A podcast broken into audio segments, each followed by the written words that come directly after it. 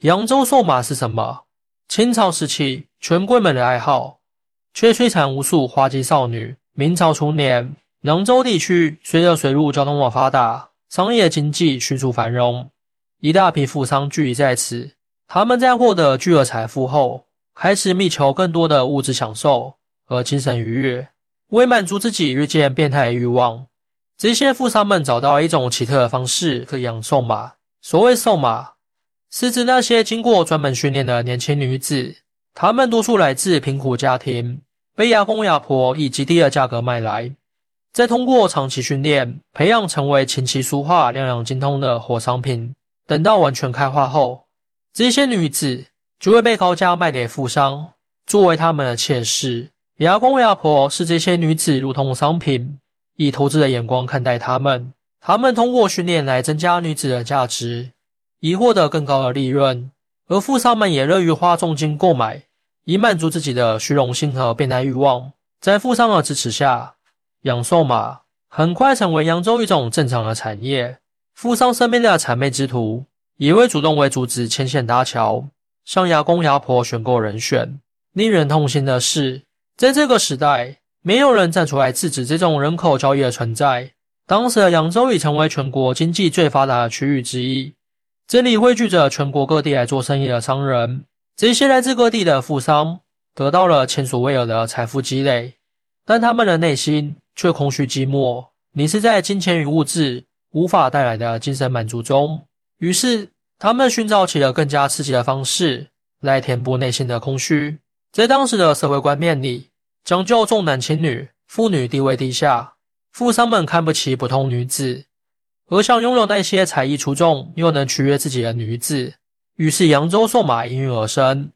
牙公牙婆们利用这个心理训练女子来满足富商的需求。对于习惯了生命生活的富商来说，花重金收买一名受过良好训练的妾室，可以彰显自己的财富与地位，是一种象征身份的消费。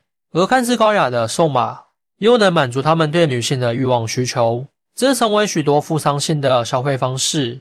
牙公牙婆通过各种渠道购买贫苦家庭的幼女，多在六十二岁间，然后进行锻炼训练。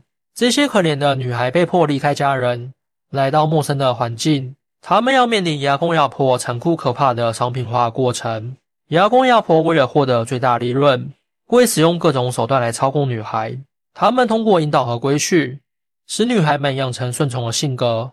还会故意制造恐怖的环境，让女孩们时刻处于恐惧之中，不敢违抗。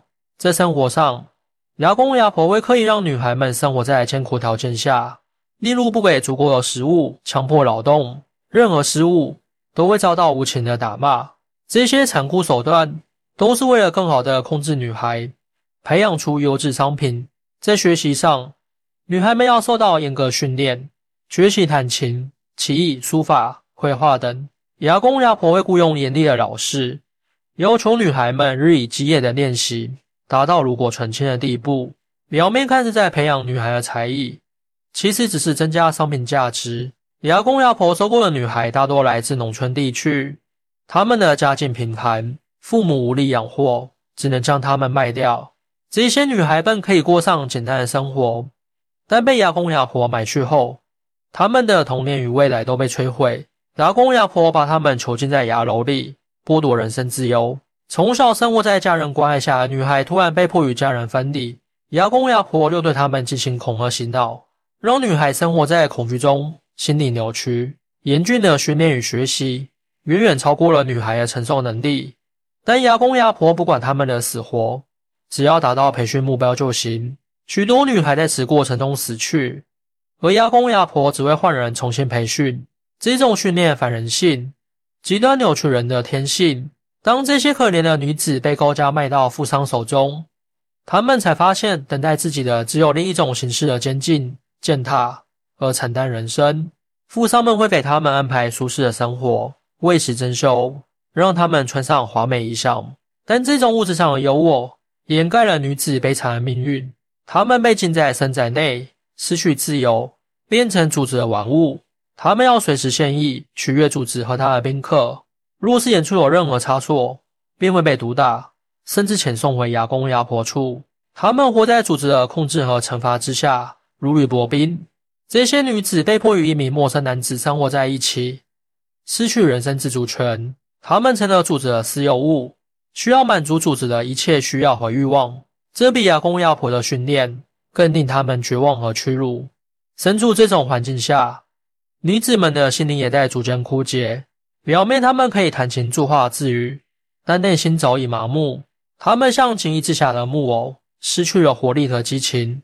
这种活着却如死去的痛苦生活，成为他们此生的宿命。被卖到富家后，他们仅仅是换了一个监牢。富商会将他们软禁在内宅深处，他们再也见不到外面的世界，失去人身自由。富商可以为他们购买华丽衣物，但那仅仅是从事，就像给一只宠物戴上项圈。他们必须随叫随到，宛如主人的影子。表面上，他们得到了锦衣玉食。但生活并无选择，享受不到一点快乐。他们成为取悦主人的工具，丧失了做人的尊严。主人可以随意打骂或侮辱他们，而他们只能忍气吞声。在家人与主人面前，他们都失去了自己的意志。家人为了钱财把他们卖掉，族人为满足欲望牢牢控制他们。他们成了两方交易的牺牲品，丧失了活下去的意义。这种凄惨的生活比死更令人绝望。扬州瘦马的悲剧在明清数百年间持续上演，成为那个封建时代的一道惨痕。直到新中国成立，妇女才真正迎来解放。在新社会，妇女不再是男性的附庸，不再沦为商品，她们享有平等的受教育权利，可以自主选择职业，过上有尊严的生活。如今的女性可以学习历史上的女才，如蔡文姬，以琴棋书画充实自己。但他们不再是取悦男性的工具，而是在艺术中寻找属于自己的乐趣。当我们回顾扬州瘦马这一历史长案，会更加看重今天的幸福生活，也让我们不忘反思：在今天，我们是否尊重每个女性的人格尊严和选择自由？只有这样，昔日的悲剧才不会重演。新中国的成立，标志着中国历史进入了一个崭新的时代。在这个时代，妇女摆脱了封建社会的束缚。真正的迎来了解放，他们不再是任人宰割的商品，不再是满足别人欲望的工具。